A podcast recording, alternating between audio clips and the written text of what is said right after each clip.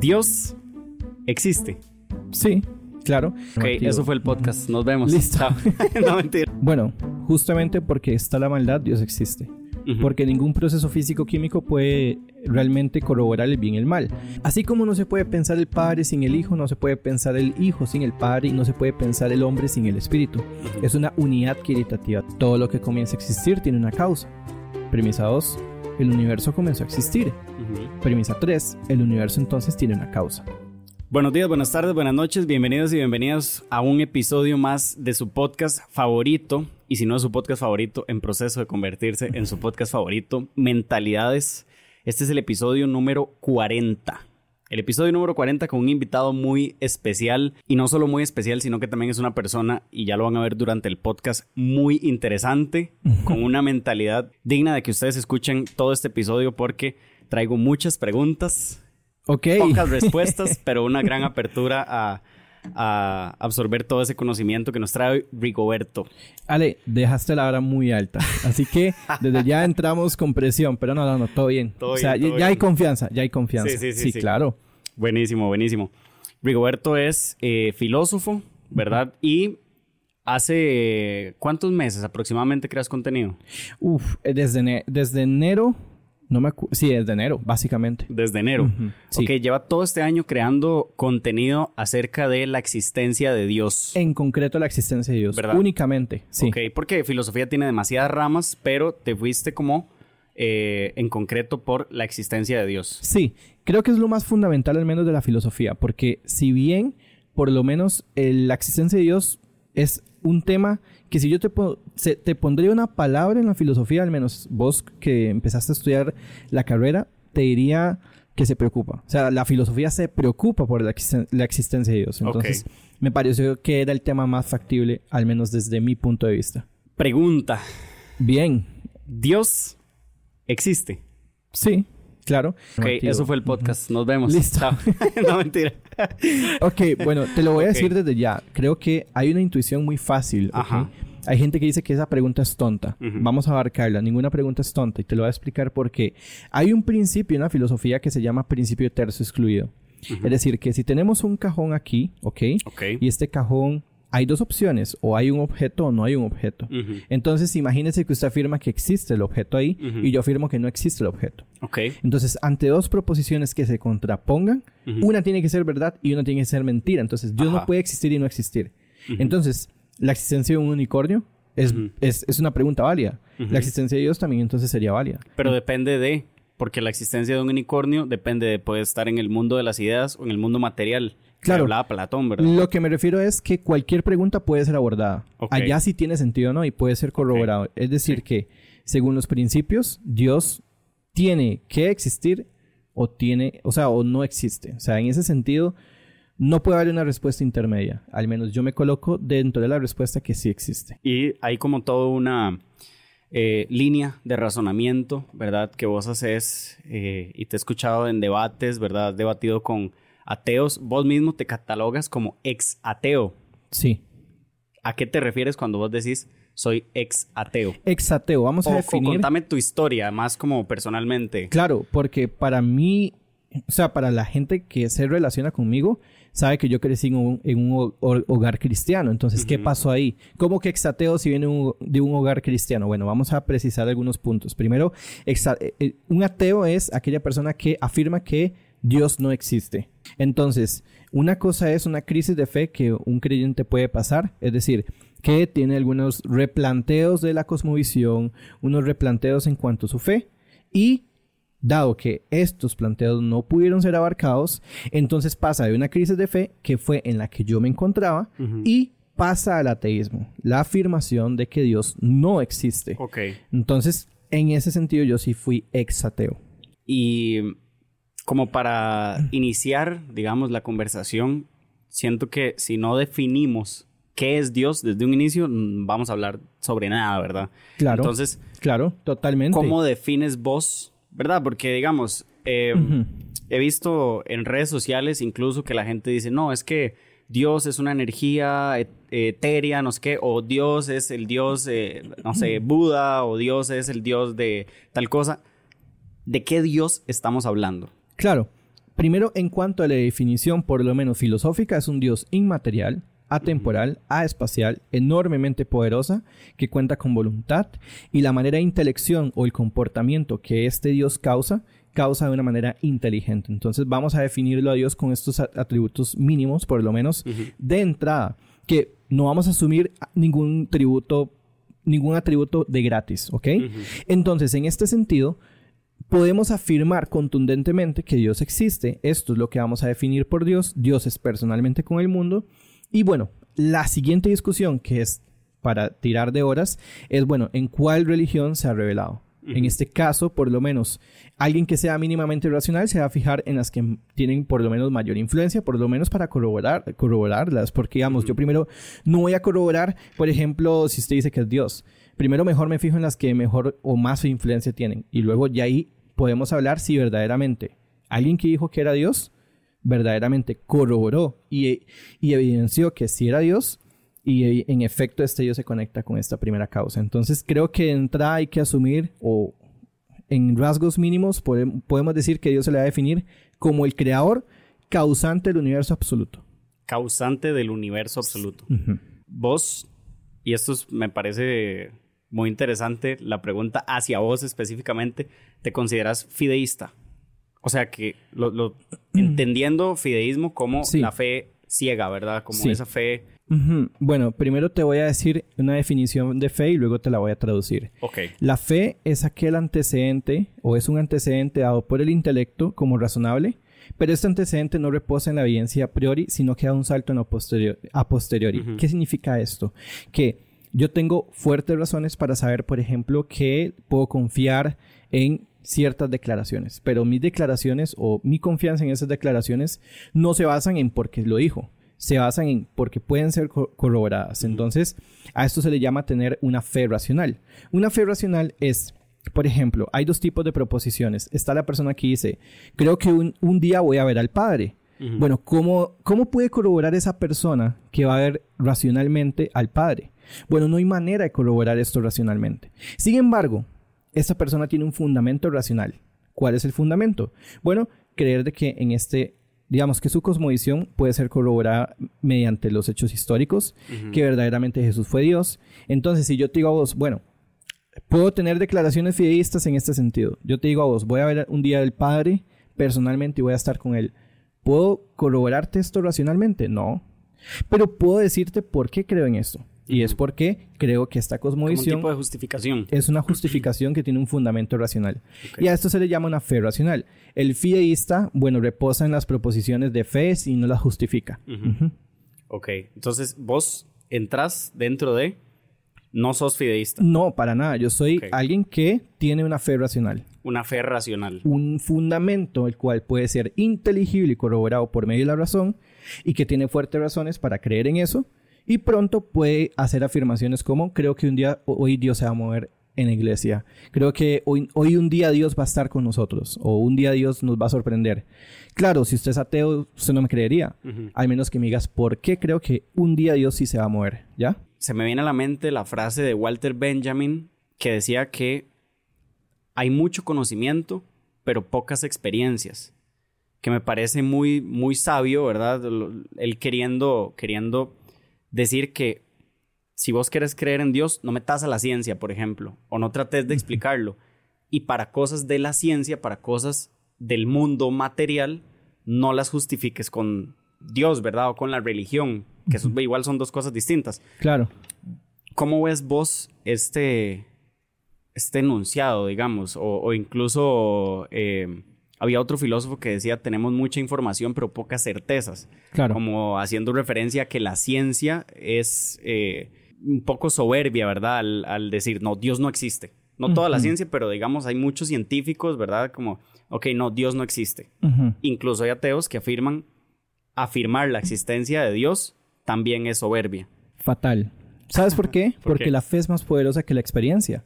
Por ejemplo, nosotros... La fe es más poderosa que la experiencia. Por supuesto. Ok. Por ejemplo, puedes corroborar por medio de la experiencia que puedes tocar cosas, pero deberás de asumir por fe de que usted nunca pudo haber tocado nada.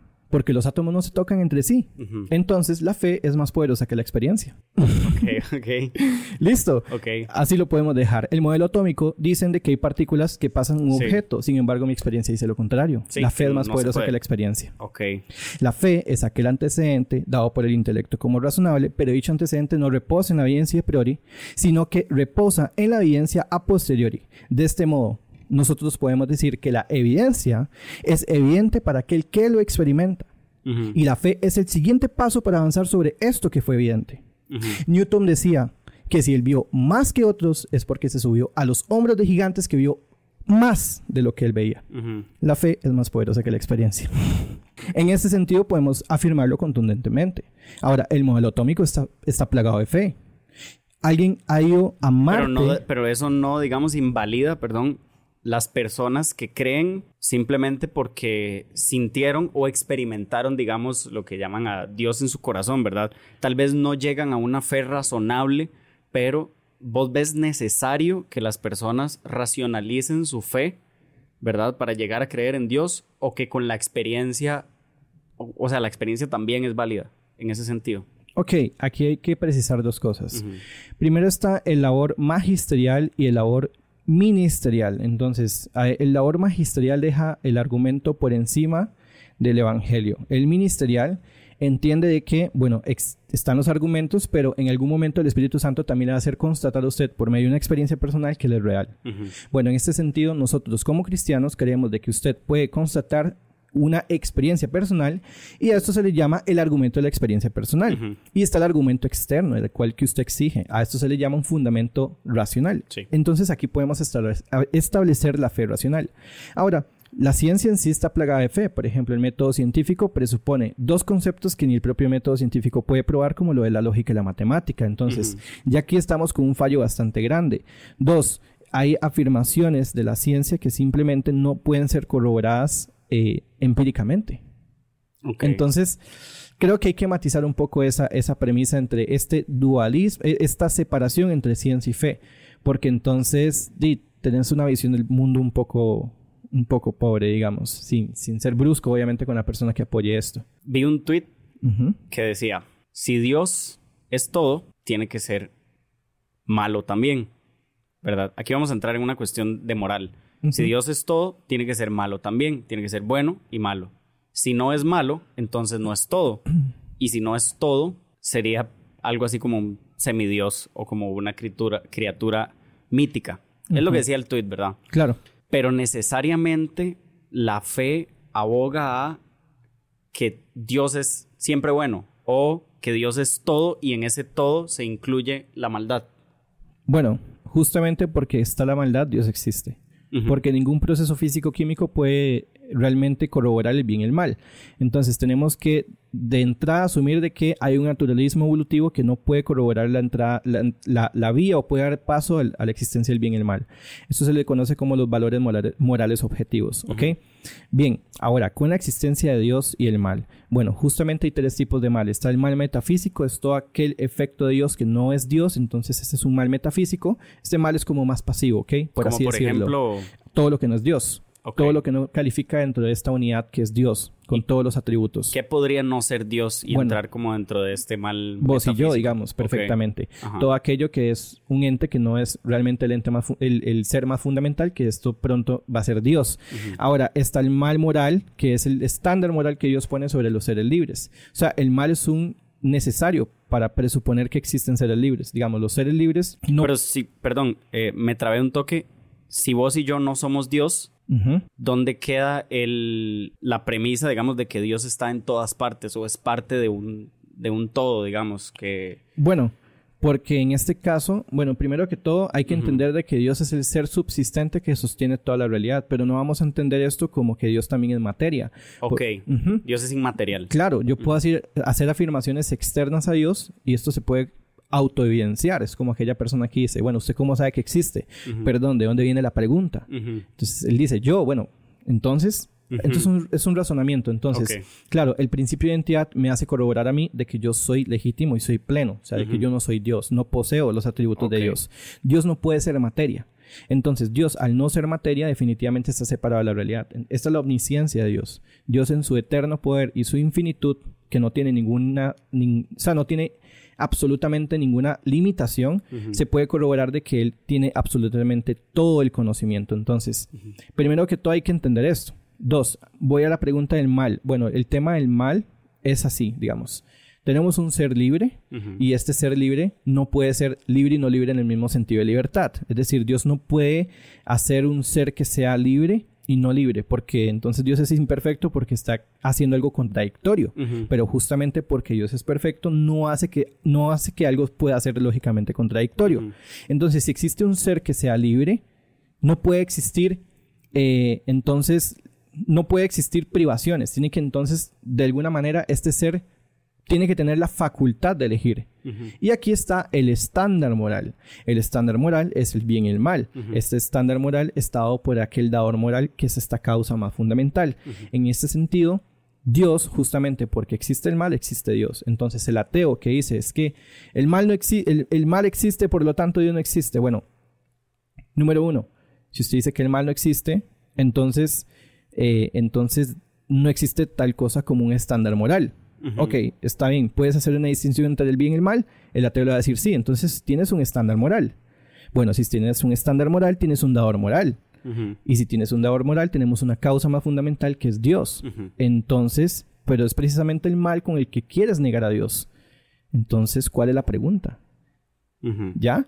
¿Se entiende la, contradicción en la pregunta? Entonces, no hay ningún problema el mal y Dios, porque justamente el mal es un subproducto de los seres de libertad. Igual hay facultades que tenemos los seres humanos que son parte como de esta concepción básica que quiere Dios en los seres humanos, como el perdón, como, ¿verdad? Que, que no serían posibles si no existiera un mal. Entonces, de esta manera se podría justificar la existencia del mal con el libre albedrío, de alguna forma. Claro, nosotros, por supuesto. Vos diste el clavo. De hecho, me gustó mucho lo que diste porque pocas veces hacen e-, ese análisis. ¿Cuál fue el análisis que básicamente vos hiciste? Bueno, hay, hay facultades que existen precisamente por un mal. Entonces, ¿cómo existiría el perdón? Sin algún mal el arrepentimiento, por, ejemplo. Exacto, son facultades que nos perfeccionan. A esto filosóficamente se le llaman males para bienes mayores. ¿Cómo puede existir la valentía si, si, todo fuera absolutamente pleno? Bueno, precisamente porque hay una situación en la que yo puedo ser valiente, bueno, esa situación presupone algún tipo de mal bajo mi contexto. Ahora, hay que precisar que el mal es objetivo en todo el mundo. O sea, hay quien diga que no se pueden, no voy a decir tal vez el ejemplo más brusco para respetar, eh, que pueda subirse en todo lado, pero digamos, tal vez quien diga que matar a una persona está bien, bueno, hay que ver con qué razón dice eso.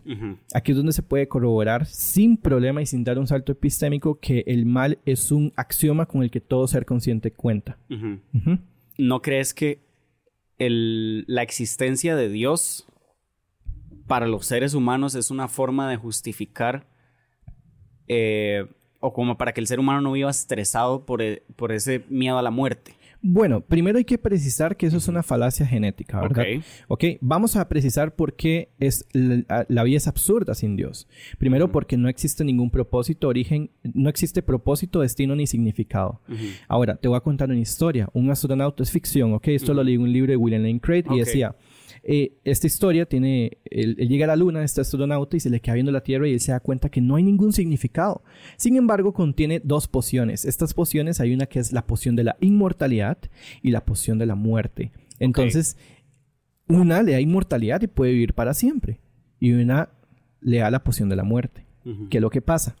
Que él se queda viendo la Tierra y después de analizar que verdaderamente no hay significado ni propósito sin Dios, él dice, voy a tomarme la poción de la muerte porque por eso no tiene ningún sentido vivir.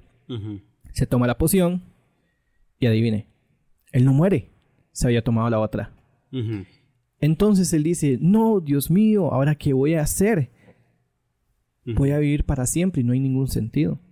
Entonces, este ejercicio, esta historia nos hace saber de nosotros que aún así, con inmortalidad o la muerte, No existe absolutamente nada que nos pueda justificar nuestro propósito si verdaderamente esta inmortalidad no reposa en Dios. Entonces, sin Dios no hay un telos, sin Dios la ética sería ininteligible, sin Dios no hay valores morales objetivos. Y sin Dios no hay más allá que el ser humano pueda coleccionar. Y sin Dios no hay concepto trascendente, por lo tanto, si yo somos una colección de átomos y no estamos haciendo nada aquí, esto simplemente es una, esto simplemente es una ilusión y pasamos al reduccionismo donde actualmente esas ideologías quedan en la causa material y todo es materia. Entonces el humano se puede hacer cualquier cosa. Entonces no, existe tal cosa como lo malo. Entonces podemos utilizar partes del cuerpo humano para empiezan a derrumbar un montón de... Los estándares morales. Esto incluso Nietzsche lo reconoce muy bien. Richard Dawkins lo reconoce muy bien. Eh, Bertrand Russell, te estoy nombrando eh, ateos, lo reconoce muy bien. Dice, debemos construir nuestra vida en la base firme de la desesperación. Entonces, ya entra es razonable. Bueno, quien afirma que Nietzsche no era precisamente ateo, ¿verdad? Creo que toda buena sátira estaba en su interior con una convicción moral. Y además, claro, Nietzsche, claro, era súper ateo. Sin embargo, él, él, él, en una, en una eh, en una historia. Escribe una parodia de la Biblia, digamos. Claro, claro, claro. Zaratustra. Sí, claro, claro. Pero también él lo reconoce y logra predecir este problema. Él dice, en una historia, decía que un loco llega a un mercado y dice, busca a Dios, busca a Dios. Y, y, la gente se quedaba así como viendo, bueno, ¿y este qué? Ya que los que no creían se le quedaron viendo loco, decían, Di, ¿buscas a Dios? ¿Acaso se ha embargado? ¿Acaso se ha perdido? ¿Se está jugando a las escondidas? Y él dice que con una mirada muy profunda, el loco con la lámpara se le quedaba viendo y decía, ¿dónde está Dios? Dice que esta pregunta caló inmediatamente los corazones. Y él dice, lo hemos matado. Dios ha muerto. ¿Por qué lo hemos matado? Dios ha muerto, Dios sigue muerto y nosotros lo hemos matado. Y él bueno, Nietzsche, que es el escritor, logra hacer una, una analogía con esto. Y bueno, entonces ya no hay arriba ni abajo, ya no hay referente, ya no hay sentido, existe el frío, podemos sentir el frío y esto nos hace saber que verdaderamente se pierde mucho el sentido. Entonces, Nietzsche logra predecir esto y lo predice muy bien, porque entonces tenemos el siglo XX, el ateísmo institucionalizado, con el siglo más sangriento de toda la historia probablemente. Entonces, o sea, quien diga que el ateísmo ofrece una esperanza, bueno, hasta, los propios ateos entienden que no. Entonces, volviendo a la pregunta. Sí, porque, o, sea, eso que, estabas diciendo antes de, hablar esto de Nietzsche, ¿verdad? Con esta historia del astronauta, al menos yo me daría más miedo vivir para siempre que morir algún día. Y yo creo que mm. Muchas personas, si se, si se lo cuestionan, el hecho de vivir para siempre, al menos mm, para mí no es un panorama muy agradable, digamos. Claro. Porque no llegaría yo nunca a conocer, por ejemplo, qué hay después de la muerte. Y la muerte, hasta cierto punto, sí nos significa a nosotros como seres humanos. Ya sea, ya sea por Dios o ya sea, no sé, por dependiendo de cada, de cada ser humano, ¿verdad? Pero yo siento que sí le da como este significado. Y el hecho de la existencia de Dios es uno, recuerdo uno, uno de, los, de los críticos de, de Freud decía, no recuerdo muy bien el nombre, pero él decía que tenemos como, como tres pilares fundamentales, ¿verdad? Que nos significan a nosotros o nos resignifican la vida. Uno de esos es los hijos, ¿verdad? Como que el, eh, al miedo a la muerte, ¿verdad? Entonces, nos, da miedo morir hasta cierto punto, entonces tenemos hijos como para que haya una trascendencia genética, ¿verdad? Y nos recuerden de alguna manera, ¿verdad? Después, el arte o la creatividad o las creaciones para que se plasme en un objeto artístico o en alguna creación. Puede ser tecnología, puede ser lo que sea, algún invento, y nuestro nombre siga siendo recordado. Y la otra es Dios, ¿verdad? Creer en Dios para que después yo tenga una esperanza, ¿verdad? Eh, y actúe conforme durante mi vida para que cuando llegue mi muerte no desaparezca, ¿verdad? Porque es lo que habla la Biblia, o sea, no vamos a desaparecer después de la muerte. Claro, de hecho, la muerte no existe en el cristianismo. Te devuelvo la pregunta. ¿Es entonces razonable? La debido- muerte física, al menos, digamos. Sí, exacto, claro, Sí, la sí. muerte física. Porque es, es razonable el tema del alma, es Ajá, razonable. exacto. O sea, hay una información inmaterial en el hombre que es cierta, que puede ser espíritu. constatada por medio de los, de los efectos. ¿Cuál es esa diferencia entre el alma y el espíritu? Bueno, el alma es el, el- es el primer acto de un cuerpo que en potencia tiene vida, es el coprincipio sustancial, coprincipio operativo sustancial, el cual usted tiene una sustancia y puede ser constatada. Su cuerpo no es el mismo hace 10 años para acá. Entonces es necesario y asumir racionalmente, sin dar un salto epistémico, que usted tiene una información inmaterial, una información que puede ser constatada. Es decir, entonces cada 10 años, entonces su cuerpo cambia, entonces Exacto. existiría otra especie de Ale. No, esto, es esto es totalmente absurdo. Esto es un poco como la paradoja del barco. eh, Del barco que sí, le van cambiando las Eh, piezas. Claro, pero entonces, ¿por qué se sigue manteniendo? Es necesario asumir una sustancia primera en usted. Ahora, el tema del espíritu se debe a Dios, precisamente, ¿ok? Lo que quiero establecer... Entonces, como, como para como para bajar un toque el, el nivel académico de lo que acabas sí, de es que a decir. veces me... el sí, sí, alma, perdón. el alma es eso que nos mantiene a nosotros, o sea, porque si todo cambiara en mi cuerpo cada 10 años y biológicamente está comprobado, yo sería otra persona hace 10 años, ahorita en su totalidad. Lo que no me permite ser dos personas distintas es justamente el alma. Por Eh, supuesto, es la informa- información que hay Ajá. que aceptar. La información inmaterial, ok. sí. Ahora, ¿qué es lo que pasa si el, ar- el digamos, el problema de algunos reduccionistas es que tratan de justificar, en este caso, la mente por medio de procesos puros físicos químicos? Ajá. El problema es que entonces yo le diría a ese científico, bueno, ¿cuál es la composición de un pensamiento? ¿Cuál la- eh, ¿Me podrías decir cuál es la composición química? Porque entonces tendrías que justificar, bueno, cuál proceso físico-químico justifica la belleza, los juicios estéticos, la moral, este concepto que no se ve al, naturalismo evolutivo. Entonces tenemos mucha tela por cortar. El, problema es que sí existe tal cosa como las entidades inmateriales. Por ejemplo, existen entidades inmateriales, atemporales y espaciales. La matemática no se puede ver, califica dentro de la explicación de los seres necesarios. Estos seres necesarios se pueden constatar por medio de los efectos del mundo físico. Es decir, que hay, una, hay un mundo totalmente trascendente inmaterial. No estoy hablando, no estoy siendo platonista, o sea, no Sí, quiero... no estás eh, abogando por el mundo de las ideas. Sí, digamos, de- de exactamente, porque bueno, entonces eh, tendría que sostener algunas ideas. Lo que quiero es Sí. que, bueno, debido a que hay conceptos trascendentes, solamente hay tres explicaciones: naturalismo, teísmo o platonismo. El platonismo es muy... hay que matizarlo. Y- Sí. ¿Sabes por qué? Porque, por ejemplo, el amor presupone un sujeto, entonces ¿cómo, puede, cómo yace el amor? El amor presupone otros para poderlo eh, manifestar, o Ajá, sea, el amor presupone el, el- el prójimo para poderlo manifestar. ¿Qué es el amor? La virtud de trascender más allá de uno mismo. Ergo, no existe, no existe tal cosa como un platonismo o un mundo de las ideas, mejor dicho. Entonces, la moral no puede existir ahí como esperando que existan seres conscientes y... O sea, no para existe que tal la cosa. bajen. Ajá, exacto. Sí.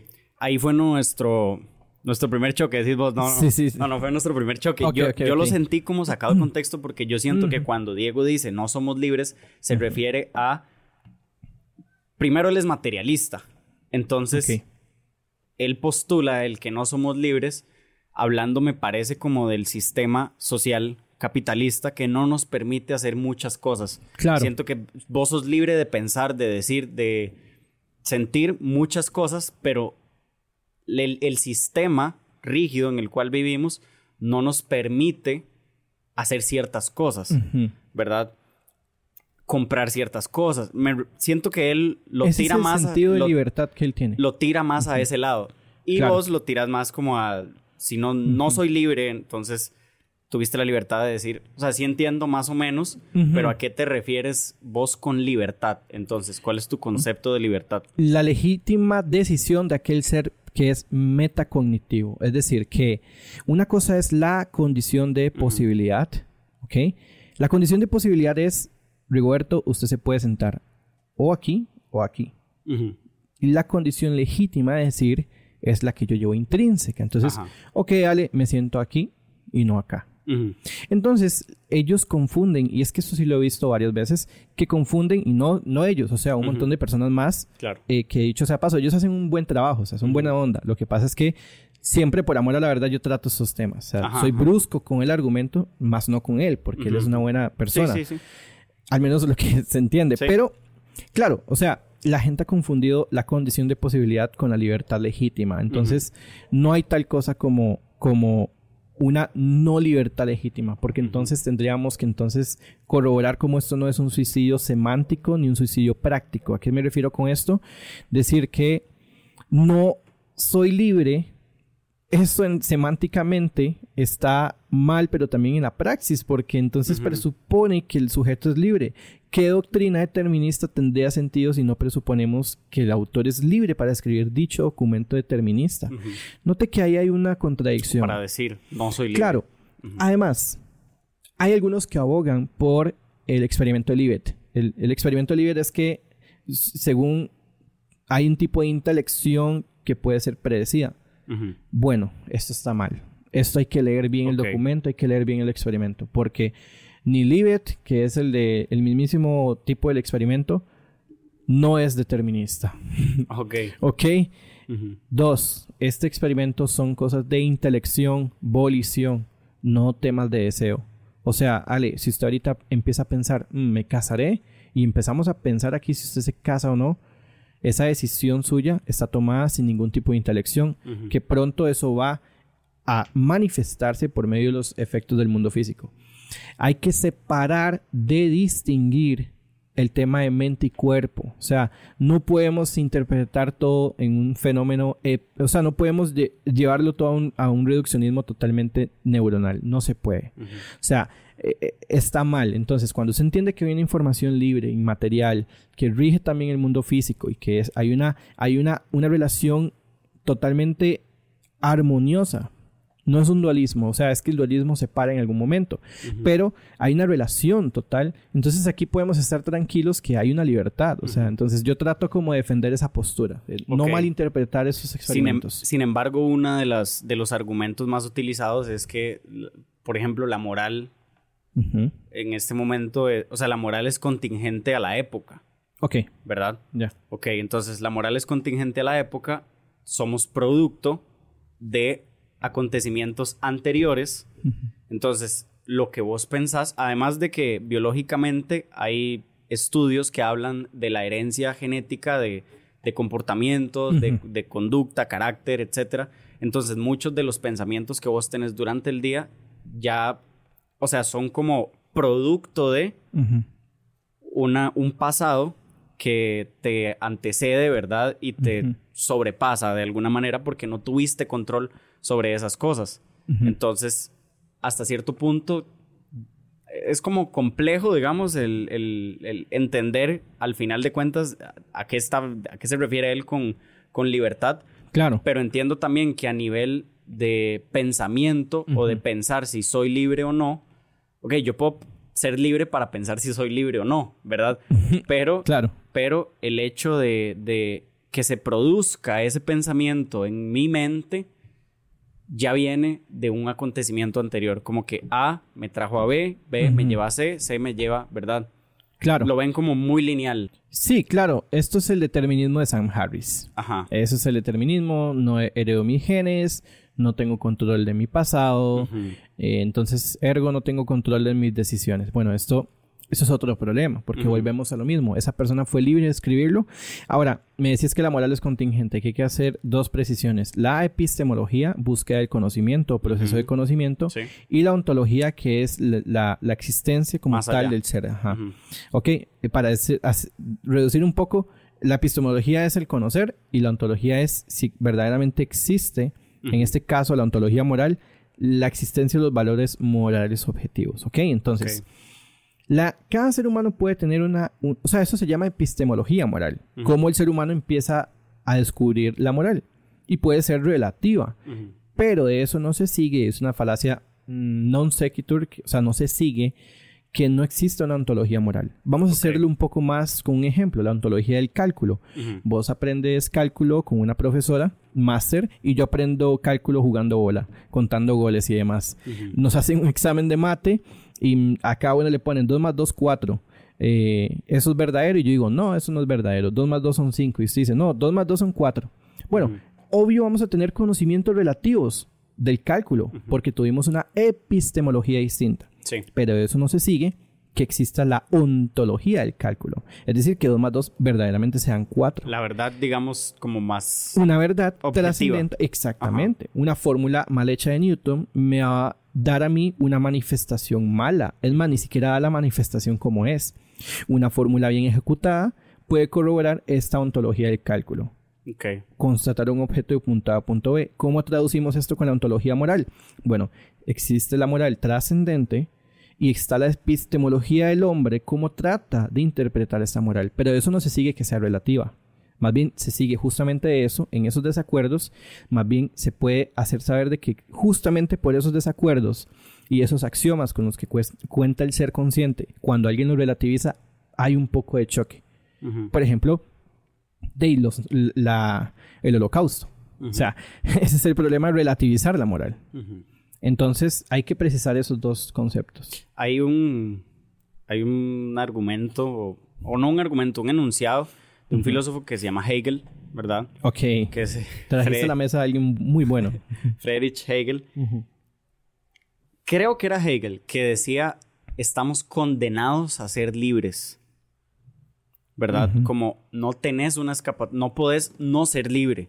Claro. Estás condenado a ser libre, ¿verdad? Y eso nos provoca muchas cosas, nos provoca ansiedad, nos provoca miedo, angustia, ¿verdad? Más bien la libertad que tenemos los seres humanos nos provoca cierta angustia porque puede llegar un momento donde vos no sabes qué hacer con tu vida, ¿verdad? No sabes para Claro. dónde irnos, pero sos libre. O sea, si a vos te dieran órdenes toda tu vida, no tendrías que pensar, no tendrías, estarías como, como dentro de la caverna, ¿verdad? De Platón. Claro. Y esa, esa cuestión de estamos condenados a ser libres, hasta cierto punto se podría relacionar, o yo lo relaciono, digamos, como, como con esta ola de depresión y ansiedad que, que hay actualmente en el mundo, donde siento que nunca habíamos sido libres, pues, a hacer tantas cosas y nunca hemos tenido como tantas herramientas para actuar en el mundo en el que vivimos y conocer el mundo, ¿verdad? Bueno, hay gente, hay corrientes, y esos son ya temas doc- doctrinales que apoyan tal determinismo. Ahora, yo obviamente discrepo de eso, ¿ok? Una cosa es la intervención divina y que Dios en su omnisciencia y perfección sepa absolutamente todo. Vamos a ver a Dios como en mundos posibles, ¿ok? Dios a partir de... Solo hay una realidad, ¿ok? Solo hay un Alejandro. Ahora, hablo de condena a la Sí. libertad, a- haciéndolo como... Como, una de- de- predestinación. No como predestinación, sino como una similitud al libre albedrío. O sea, si existe libre albedrío, vos sos libre de decidir Por tu vida, supuesto. ¿verdad? Entonces es como hasta cierto punto una condena de libertad.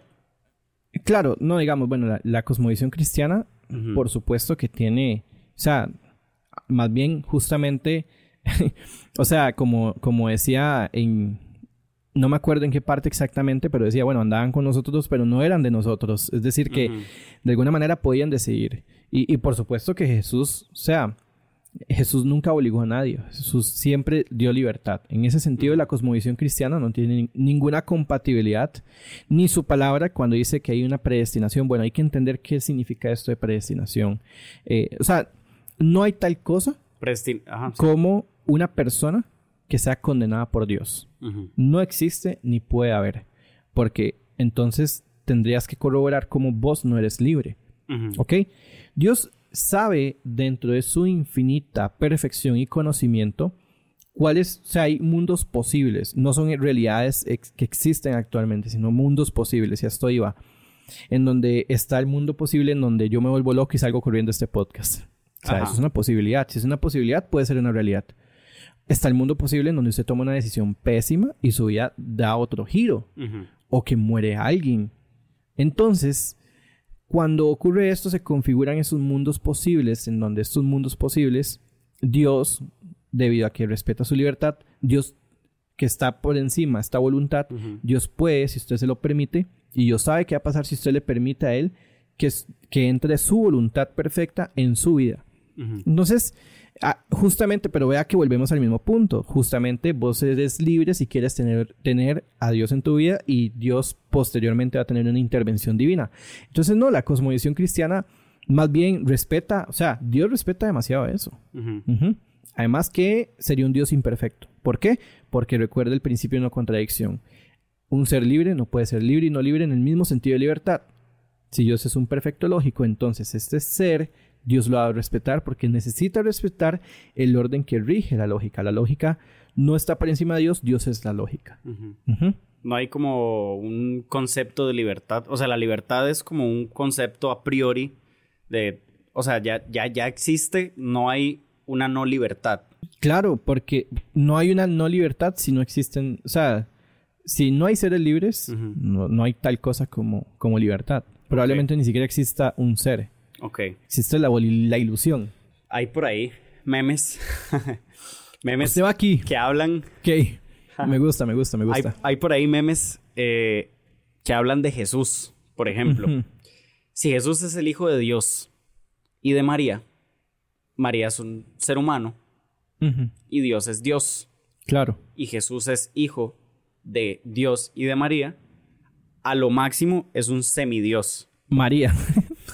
no, Dios, Jesús. Ah, ok, Jesús. Jesús por ser hijo de un Dios y de María, ¿verdad? Como también poniéndole un género a Dios. claro. Entonces, siento yo que ese tipo como de memes hasta cierto punto... Eh, es una ridiculización. Son una ridiculización, ¿verdad? Sí, totalmente. Pero ¿cómo se puede explicar que, que Jesús, es Dios? Es Dios. Ok, por medio de dos análisis. Primero, Dios es trino, ¿ok? Pero la más fundamental es que Dios, Jesús, verdaderamente resucitó de los muertos. Entonces, si verdaderamente resucitó de los muertos... ¿Cómo se puede probar eso? Ok, por medio del método histórico. Está el método, los testigos tal cual, los escritos, la vía oral, vía arqueológica. Tres puntos muy básicos. Jesús nace en un punto A, muere en un punto B. Hasta este punto ni los mayores escépticos, o sea, ponen en tela de duda ni siquiera su existencia tal cual. Y dos, ni siquiera ponen en tela duda que él murió verdaderamente en cruz. Entonces, que hubo un tal Jesús de Nazaret que murió en cruz. Dijo, eh, y este es Jesucristo. Y punto C, hay apariciones post-mortem. Bueno, tenemos testigos oculares, tenemos más de 500 testigos oculares, tenemos la conversión de Saulo de, de, Tarso. Esta conversión es histórica. Tenemos los mártires, no hay ningún fallo, nadie moriría por una mentira. Una cosa es morir por una mentira pero que el sujeto no sepa que es mentira. Y otra cosa es que el sujeto sepa que es mentira y muera. Dado que ellos no tenían ningún tipo de beneficio, no les estaban prometiendo que sus familias iban a, estar mejor económicamente. Entonces se puede corroborar. Ahora, de, Aristóteles tenemos, ahorita, perdón que no tengo el dato, pero no pasan ni 50, eh, no pasan ni 50 documentos de él. De Jesucristo hay miles. De Sócrates. No, de Sócrates no hay ni siquiera un escrito. Ah, ok, de, Aristóteles, claro. Sí, porque Sócrates. y de Jesús hay miles. Miles, son documentos que miles. Entonces, entre mayor sea el testimonio y mayor se acerque a, a, los hechos que ocurren, mayor es su confiabilidad. Ahora, hay conversiones que hay que verdaderamente tratar como la conversión histórica de Saulo de Tarso. Bueno, si Jesús corrobora que es Dios verdaderamente, entonces Jesús conecta con el Dios Abraham, abrahámico, además es una verdad excluyente, significa que él dice, yo soy la única verdad, ergo, Jesús es Dios, Dios existe, una causa fundamental que es la creadora del universo, y tres, o sea, ineludible, entonces Jesús es Dios. Ok. Ya, el tema de la doctrina, eh, que dicen que Dios no es trino, como en un momento fueron a nivel histórico los arrianos, eh, los testigos de Jehová. Em, bueno, obviamente son discusiones que son abordadas igual apologéticamente, pero igual se pueden abordar teológicamente. El otro pilar o el otro punto de esa Trinidad, justamente, que es el Espíritu, ¿verdad? ¿Cómo se prueba? Así como no se puede pensar el Padre sin el Hijo, no se puede pensar el Hijo sin el Padre y no se puede pensar el hombre sin el Espíritu. Es una unidad caritativa. Si yo hago una acción buena, dicen, Rigoberto hizo una acción buena. Rigoberto entonces, Rigoberto entonces es empático. Rigoberto entonces es bondadoso. Entonces, note que estamos hablando de situaciones compuestas porque el lenguaje es compuesto, pero se refiere a una sola persona. En este sentido, vamos a hablar de atributos de Dios y personas diferentes de Dios, porque el lenguaje es compuesto y ya de por sí tenemos un defecto. O sea, el lenguaje es finito, tratando de hacer interpretaciones sobre un ser eterno y, e infinito. Entonces, ya de por sí aquí hay un problema. Ok. Pero sí se puede corroborar que tal cual Trinidad sí puede corroborarse por lo menos una, una aproximación racional y que no tiene una lógica, por, decirlo así, no es lógicamente incompatible con la razón. Ahora, ¿vamos a entenderlo todo de Dios y cada atributo? No. Esto es el racionalismo teológico. Y está el neopositivismo lógico, que es el que dice, no se puede hablar de Dios, no se pueden hacer afirmaciones de Dios. Bueno, obviamente hay que matizar esto. No existe tal cosa como un extremo. O sea, sí se pueden hacer afirmaciones de un Dios atemporal, espacial y, e inmaterial. Entonces, hay que encontrarse en una, en, en, una humildad y entender que sí se pueden hacer afirmaciones de Dios, pero tampoco se puede entender todo de Dios. Entonces, se puede abordar de esta manera. O sea, la Trinidad puede ser abordada perfectamente. Tal cual, se lo repito, tal cual como se puede abordar el, tal cual como no se puede pensar el padre sin el hijo, no se puede pensar el hijo sin el padre. Entonces no se puede pensar el espíritu, el hombre sin el espíritu. Entonces aquí podemos consolidar ya de por sí que hay una lógica compatibilidad. Ok, ¿cómo no se contradice la existencia de Dios si es atemporal, aespacial y e inmaterial? Si la ciencia, digamos, eh, demuestra que no hay nada más allá entre el espacio y el tiempo, ¿verdad? Y la materia está en ese punto medio, ¿verdad? Del espacio y el tiempo. Si Dios es, atemporal, o sea, sin tiempo, me imagino, ¿verdad? Como la traducción a espacial, no está en ningún espacio, y e inmaterial, o sea, no es materia, ¿a dónde está? Eso es una buena pregunta. De hecho, Mae, todas las preguntas, Mae, el mejor podcast que he tenido en la vida. No, en serio. Ok. Sos muy inteligente. Y, estas preguntas que me hiciste, ma, ¿las preparaste o así? ¿Dónde las está viendo? No, Porque, ahí me van. Ma, está tirando muy buenas, ma. aquí puedo seguir. Sí, sí. Bueno, materia. Según el modelo de Hawking Penrose, dice que el universo es, por, por ejemplo, una... O sea, es visto como un cono y existe un límite en el espacio y tiempo. O sea, el espacio y tiempo se cierra completo. Bien, este parámetro Hubble mayor a cero significa que ya nada hay, o sea, ya no puede haber nada, nada ahí. Debajo del cero. Exactamente. Entonces, ¿qué es lo que pasa? Que más bien mayor a cero, porque en este sentido podemos entender de que entonces hay una causa para el universo.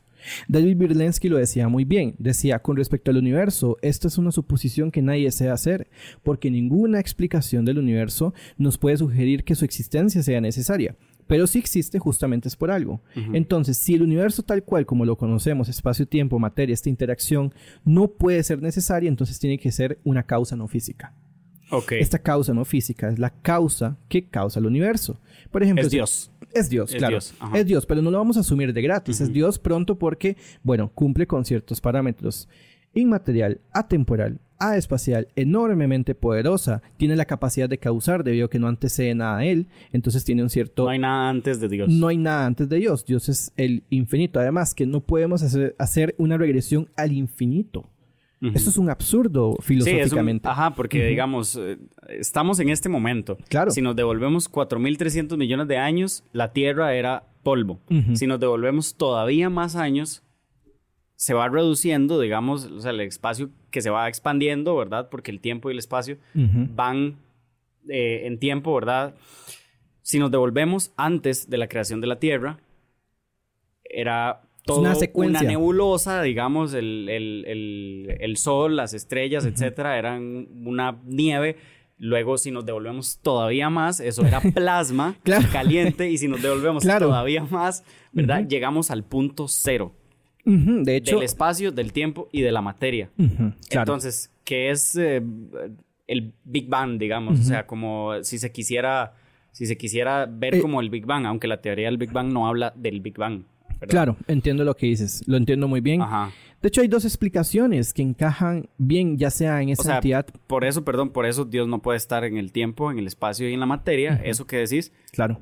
Porque el espacio, el tiempo y la materia tienen un inicio.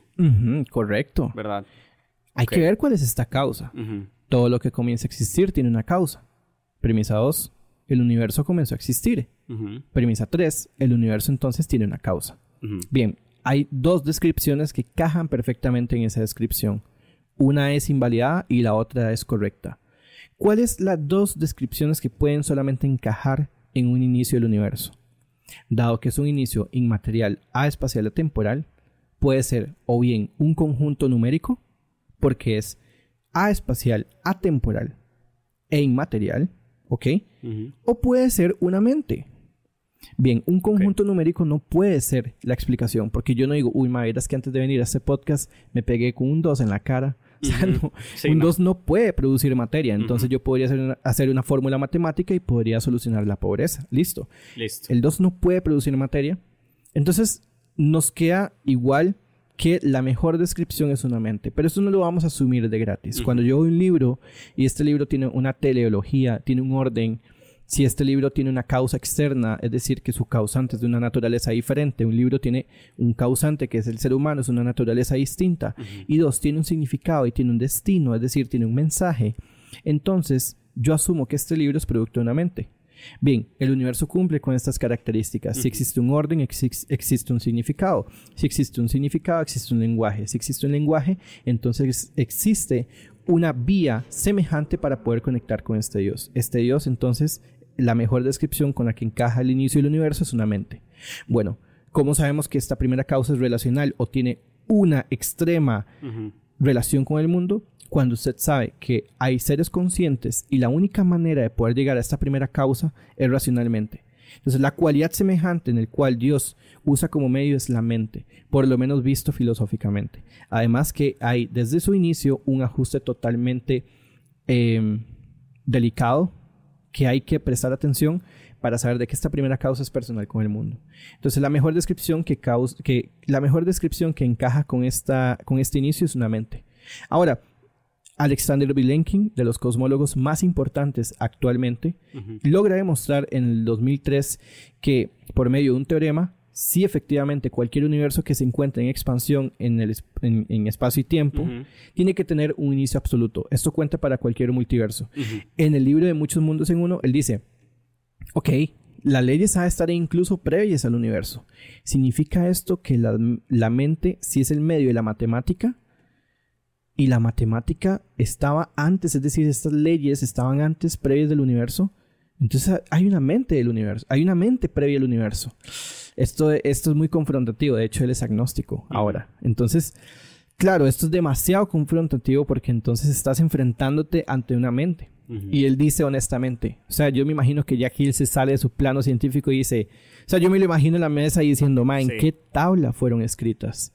No hay espacio y tiempo.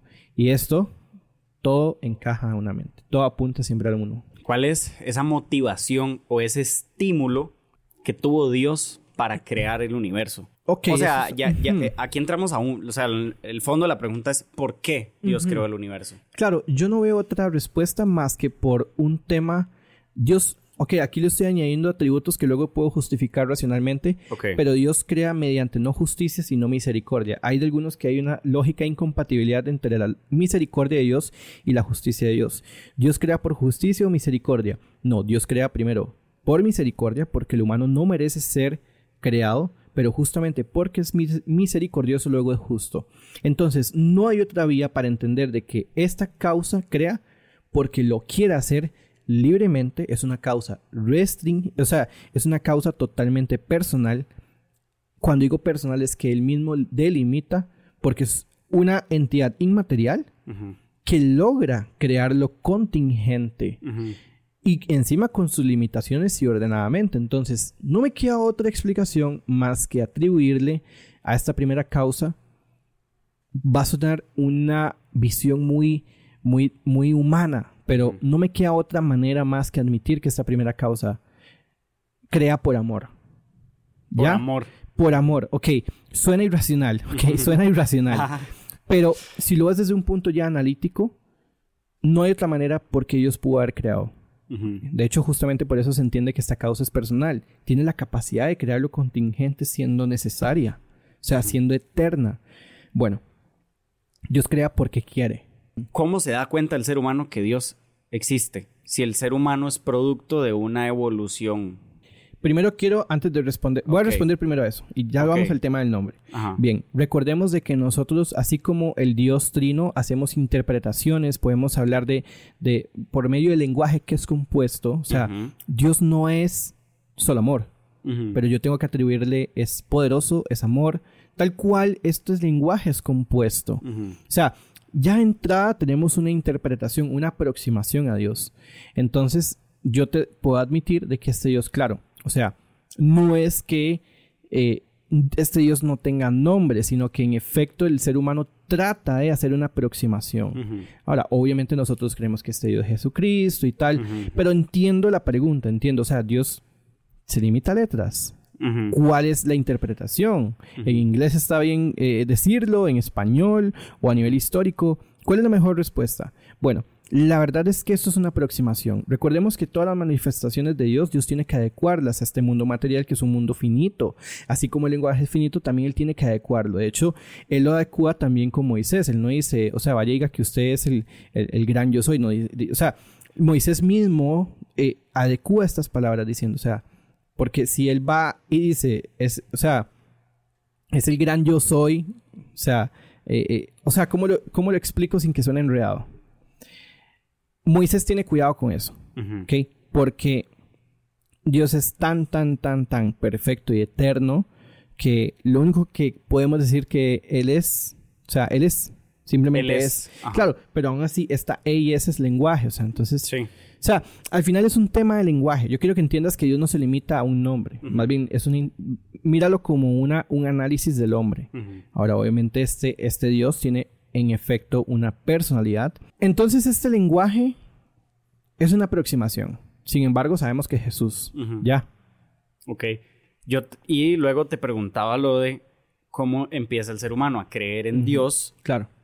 Recuerdo en este libro Sapiens de Noah Harari que hablaba sobre las, sobre digamos las primeras civilizaciones que tuvieron un acercamiento con una deidad digamos, y que ellos miraban la luna y decían, ¿qué es la luna? Porque a veces la veo, porque a veces no la veo, porque a veces solo veo la mitad, porque a veces veo un, tres cuartas partes de ese círculo blanco ahí, ¿verdad? Entonces, de ahí se empiezan a desprender como muchos... Interpretaciones. Interpretaciones del el dios de la lluvia, de la luna, de los cultivos, etcétera, etcétera, etcétera, ¿verdad? Que al final de cuentas, yo no sé, digamos, eh, cómo lo, cómo lo racionalizas vos, pero en el catolicismo al menos se piensa o se dice que todos esos dioses para cada cosa estamos hablando del mismo Dios. Y todos los dioses de todas las religiones, al final de cuentas, estamos hablando del mismo Dios. Claro.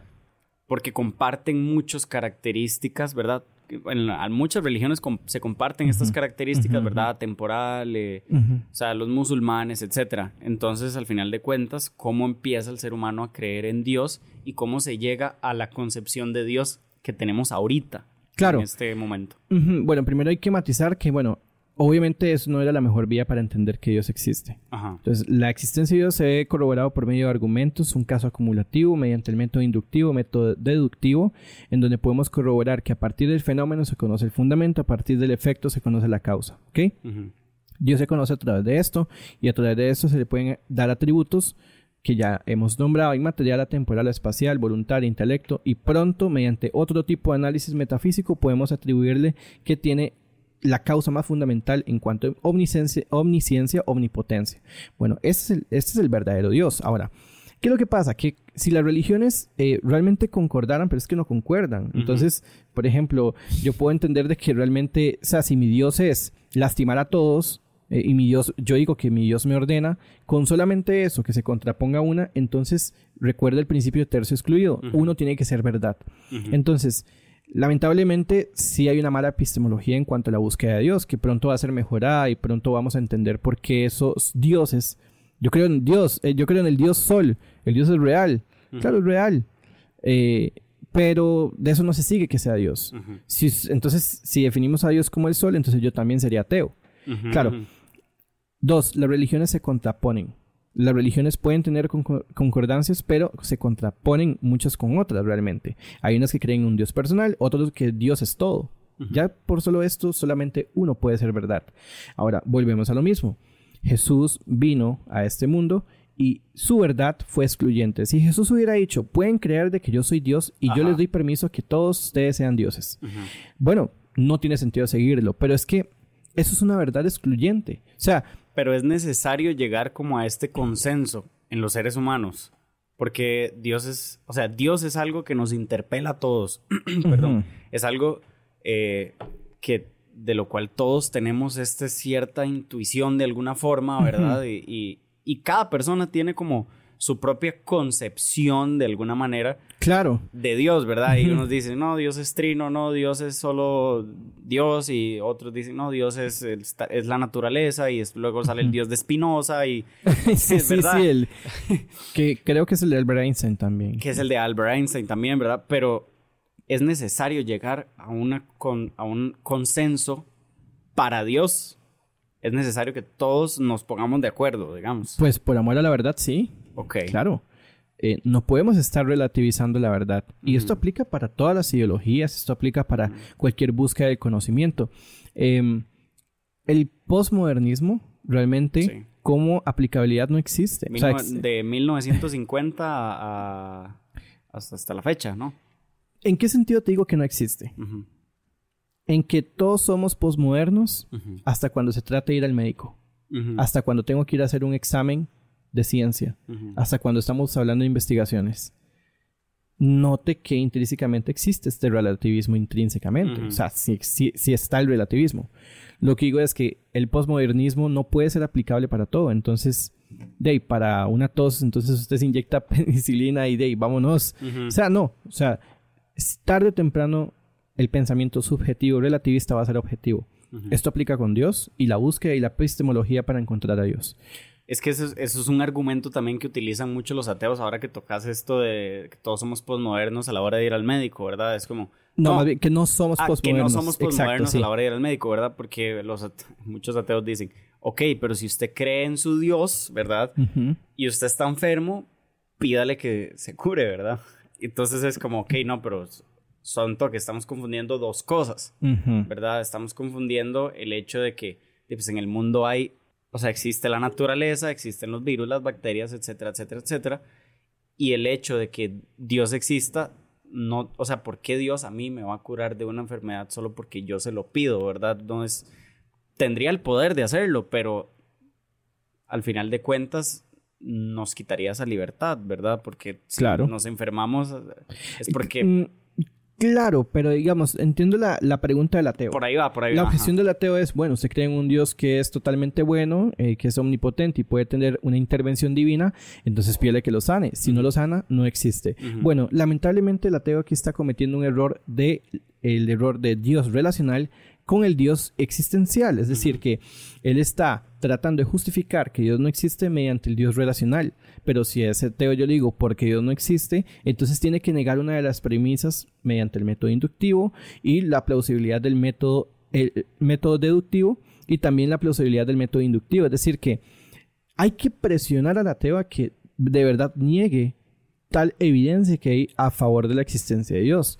De lo contrario, esos son puros ataques a hominem, incluso hasta Dios. O sea, Dios no lo sana a usted, Dios no existe. Bueno, eso eso es una mala aplicabilidad. No entiende lo relacional que tiene que separarlo de, del tema existencial que él tiene que afrontar. Pues claro, es eso es no entender ni siquiera la teología cristiana. Ajá. Ahora también está el argumento, vamos un toque rápido porque... Sí. Ahora también está el argumento de eh, los falsos o los negativos no se demuestran, ¿verdad? O no tengo por qué yo demostrar si soy ateo que Dios no existe, porque estoy diciendo que no existe. ¿Cómo voy a demostrar que Dios no existe. Es como nadie va a la corte a decir yo no maté a esa persona y va a demostrar que no mató a esa persona. La persona se defiende. Entonces, o sea, el que acusa de un hecho es el que tiene que demostrar que ese hecho es verdadero. Entonces, si yo postulo que Dios existe, tengo que demostrar que existe. Es lo que, pues uno de los argumentos más recurrentes ¿verdad? Dentro de los ateos, de que a mí no me toca demostrar que Dios no existe, porque más bien les toca a los que sí. Claro, esto es, esta es la objeción de los negativos no se prueban. Note que eso en sí mismo es un negativo. Ahora, yo te, usted, me, usted me puede probar a mí que usted es mujer. Que yo soy mujer. Usted me puede probar a mí que usted no es mujer. Le puedo probar que no soy mujer. Claro. Sí. Eso es un negativo. Podemos probar por medio de la razón y C, única razón, que no existe la capacidad de existir de un círculo cuadrado, no puede existir un soltero casado. Podemos entender mediante el, método del principio de no contradicción que si se pueden probar los negativos. Yo decir que los negativos no se prueban es en sí mismo un negativo. Esto es un suicidio práctico. Volvemos a lo mismo. Es como aquel un que argumento que nace muerto. Exactamente. En el mismo momento que usted lo dice, se refuta. No hay verdades absolutas. Bueno, si eso es verdad, entonces usted mismo se está autorrefutando. Pero entonces, ¿dónde está la pregunta? ¿Dónde está la objeción? No, sí se puede demostrar que Dios no existe. Podemos hacer en sede, en, en sede metafísica que entonces Dios tiene que tener alguna lógicamente incompatibilidad con su existencia y demás.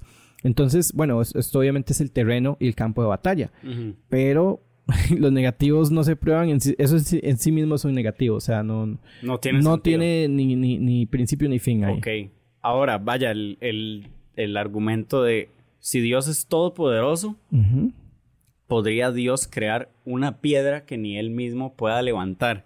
Si no la puede crear, no es todopoderoso. Y si puede crearla y no la levanta, entonces no es todopoderoso también, ¿verdad? O sea, es este argumento que malinterpreta o mezcla, ¿verdad? O personifica o antropoformiza a Dios.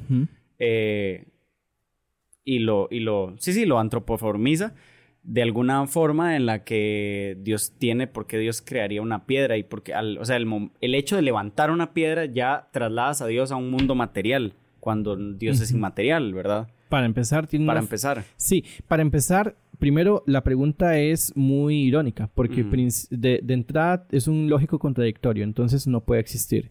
Además, la naturaleza de la piedra es, es un ente y, y son naturalezas distintas. Además que esta pregunta es irónica lo irónico no puede existir porque Dios solamente puede hacer existir lo que es lógicamente compatible. No porque la lógica esté encima de Dios, sino porque Dios, justamente porque es perfecto, no puede crear escenarios que sean irónicos. Es decir, lógicamente contradictorios. Entonces, ya de entrada la pregunta está mal. O sea, eso es tan, tan. Eso es tan contradictorio como que yo le diga, bueno, eh, yo soy el hijo de mi mamá, pero eh, yo no soy el hijo sea, es como, es como un lógico contradictorio. Tal vez no sea el mejor ejemplo, pero entienda que la pregunta está mal hecha. La pregunta está mal planteada.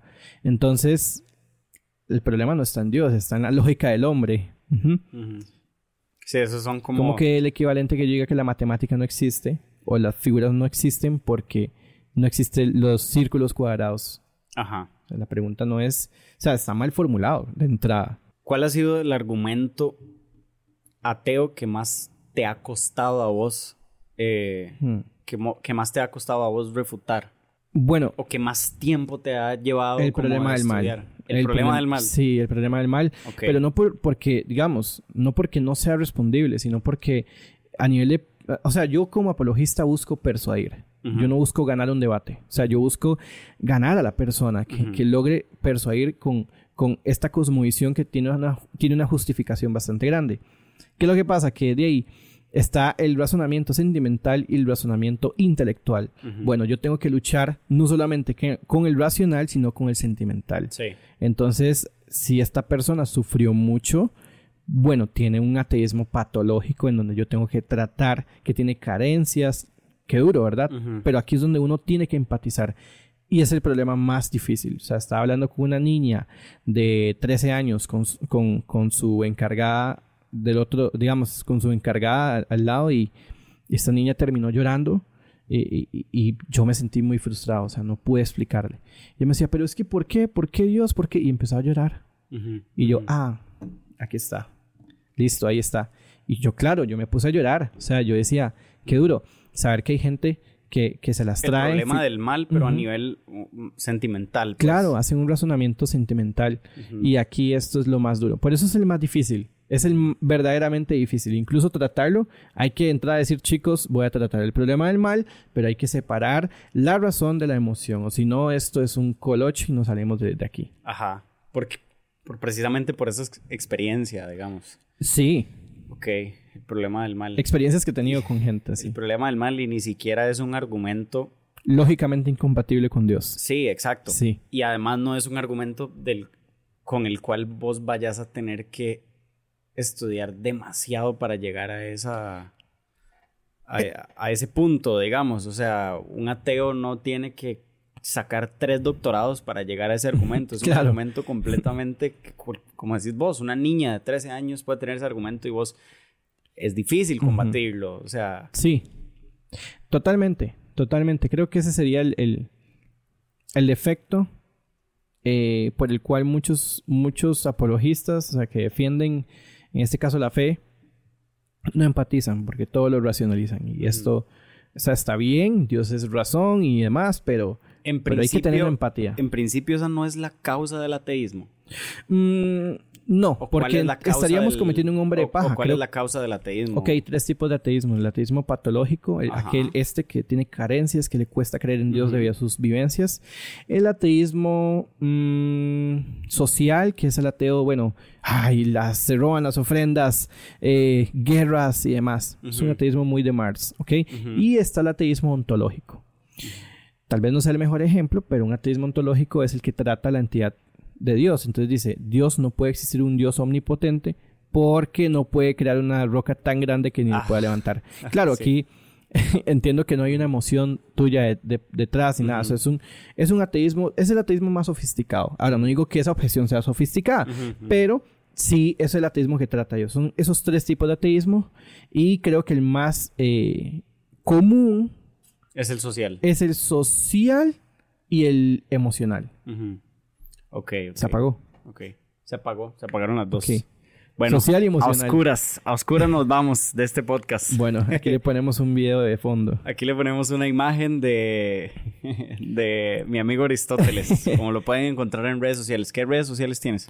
Es, bueno, de momento YouTube Ok. Instagram, ¿ok? ¿Cómo te pueden encontrar? Rigoberto y algo. O el apodo de ahí que me, que me pusieron mi amigo Aristóteles. Mi amigo Rigoberto y algo es el, nombre formal, digamos, que me pueden encontrar igual. ¿Y sos aristotélico? Sí, claro. Totalmente. Sí. Ok, muy bien. Bueno, muchísimas gracias, Ma, de verdad, por, por compartir acá con, con todos nosotros y esperamos tenerte acá una próxima, una segunda eh, edición, ¿verdad? De este, de este episodio. Vamos a ver cómo resulta. Estuvo, estuvo fuerte, ¿no? Estuvo fuerte. me tenía aquí tirando penales a cada rato y yo viendo a ver cómo los atajaba. no, muy, muy bueno. No, hombre, Muchas gracias. Muy buena, Mae. De verdad. Oh. Mae, ¿cómo la vio? Mae, igual para él porque vos tenés una charla ahorita.